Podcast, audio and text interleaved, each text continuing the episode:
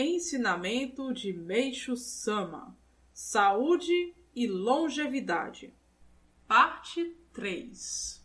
Apesar de serem muitos os métodos de tratamentos médicos existentes até os dias atuais, os mais empregados durante séculos sempre foram os que se utilizavam de remédios.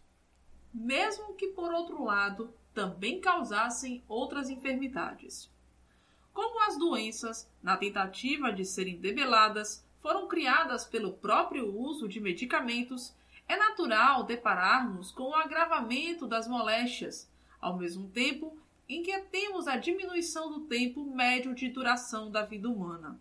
E a melhor prova disso é que, mesmo com todo o progresso alcançado pela medicina, o número de diferentes moléstias não chegou a diminuir, como seria natural ocorrer. Ao contrário, até houve um aumento proporcional das doenças, paralelamente ao surgimento de novas modalidades medicamentosas. Há também um outro aspecto importante a ser considerado e que geralmente é negligenciado.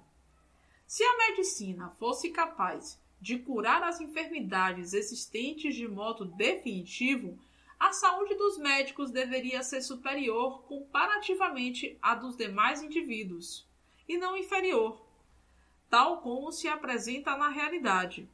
Como se sabe, dentre doutores, são os médicos os que vivem menos.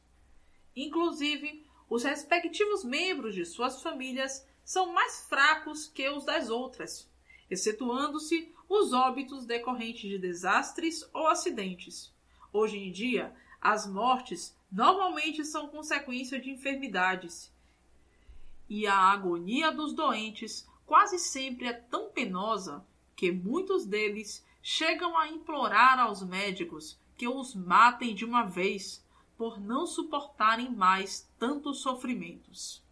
Por Meixo Sama, extraído do livro O Tempo Chegou.